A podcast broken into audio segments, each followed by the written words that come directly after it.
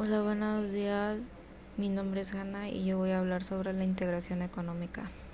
Entonces, de acuerdo con María Aznar, esta es una de las características más destacadas de la economía mundial. Esas fueron a mediados del siglo XX y esta está denominada como la integración económica internacional. También es conocida en ocasiones como regionalismo. ¿Por qué? Pues esos son procesos que dan resultados en la formación de bloques económicos y estos han formados a partir de los acuerdos comerciales regionales. Entonces, ¿qué es el regionalismo en sí?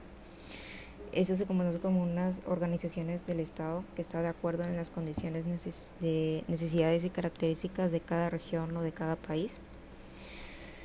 Entonces, por lo tanto, la integración de mercados y bienes y financieros han permitido beneficiarse enormemente del comercio. Entonces están entrelazados, ya que han bajado los precios, han aumentado la innovación y han acelerado el crecimiento económico. Entonces los rubros que incluye este apartado, pues este describe las formas de los países que organizan para alcanzar un grado de integración económica que esto se les permite ampliar sus mercados y lograr eh, mayores beneficios globales de su economía. Y pues en la teoría de la integración económica se refiere a la política comercial y reducir o eliminar las barreras comerciales. Y pues esa fue la discriminatoria solo para que las naciones se unieran. Entonces el grado de la integración económica hoy es entre los acuerdos comerciales y pues las zonas de libre comercio. Y estos son mercados comunes y, y uniones económicas. Pues estos son este, acuerdos comerciales preferenciales que otorgan eh, barreras comerciales más bajas de las naciones integrales a las que no participan. Esa es la forma más desprendida de integración económica. En ese entonces hay acuerdos de alcance parcial y zonas de preferencia. Entonces en esa etapa es la más básica e imperfecta forma de la integración económica, donde se otorga un trato preferencial al acceso de los productos y de los provenientes del país que conforman el acuerdo, porque cada país tiene un acuerdo de qué van a hacer. Entonces estas son preferencias de grabaciones y arancélicas de los grupos y en porcentajes variables que generan e incluyen los productos sensibles. Entonces a este nivel es considerado como el principio de los acuerdos de libre comercio y han sido usados muchos de acuerdo a los suscritos de Latinoamérica.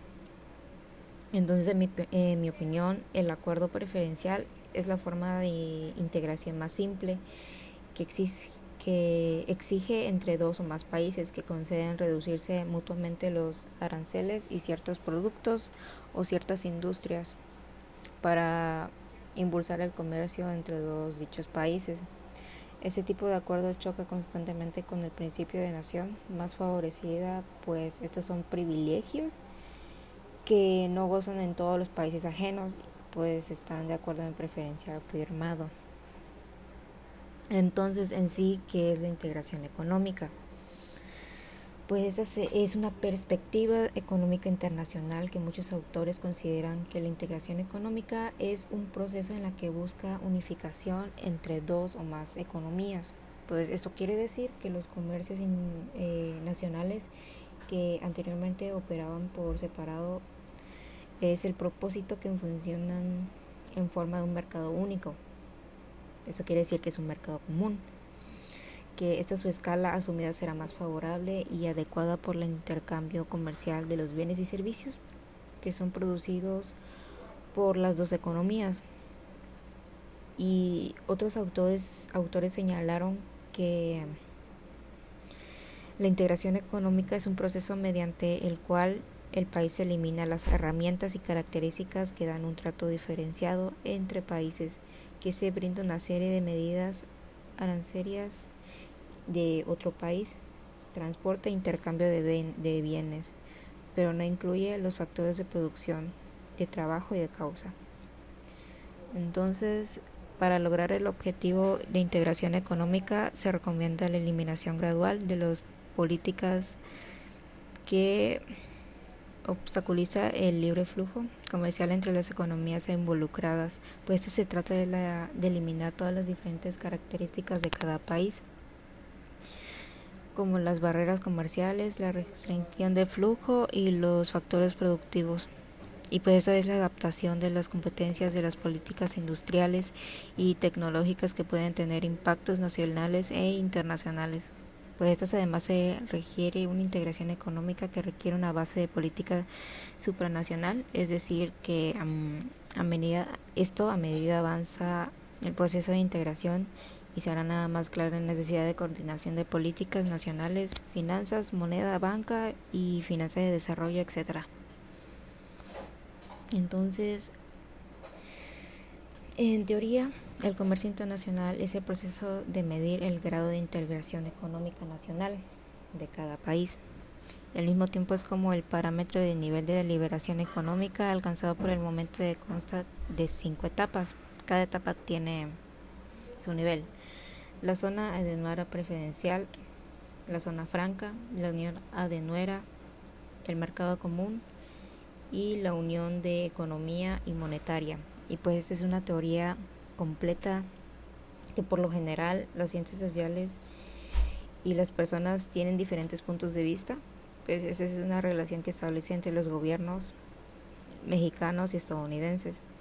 Y pues estas son características que existen desacuerdos y quejas de los conceptos e incluye condenas de muchos casos. Sin embargo, pues este existe un acuerdo muy común entre ellos, es decir, la línea fronteriza entre México y, por ejemplo, América del Norte, marca un barro tan peculiar sin las líneas paralelas. Entonces la frontera es tan obvia que crea una brecha entre los países desarrollados y desarrollados y países ricos y, y pobres. Perdón. Entonces, la frontera de México-Estados Unidos, esta es una marca delimitada de la frontera entre dos empresas. Por ejemplo, eh, no hay intermediarios porque ese es un lado entre la pobreza y desventaja y la riqueza y el poder que no consisten en tan directamente. Esa es una frontera ideológica que porque separan dos conceptos completamente diferentes de observar el mundo. Por lo tanto, se separa dos Américas completamente diferentes. Y pues eso sería todo.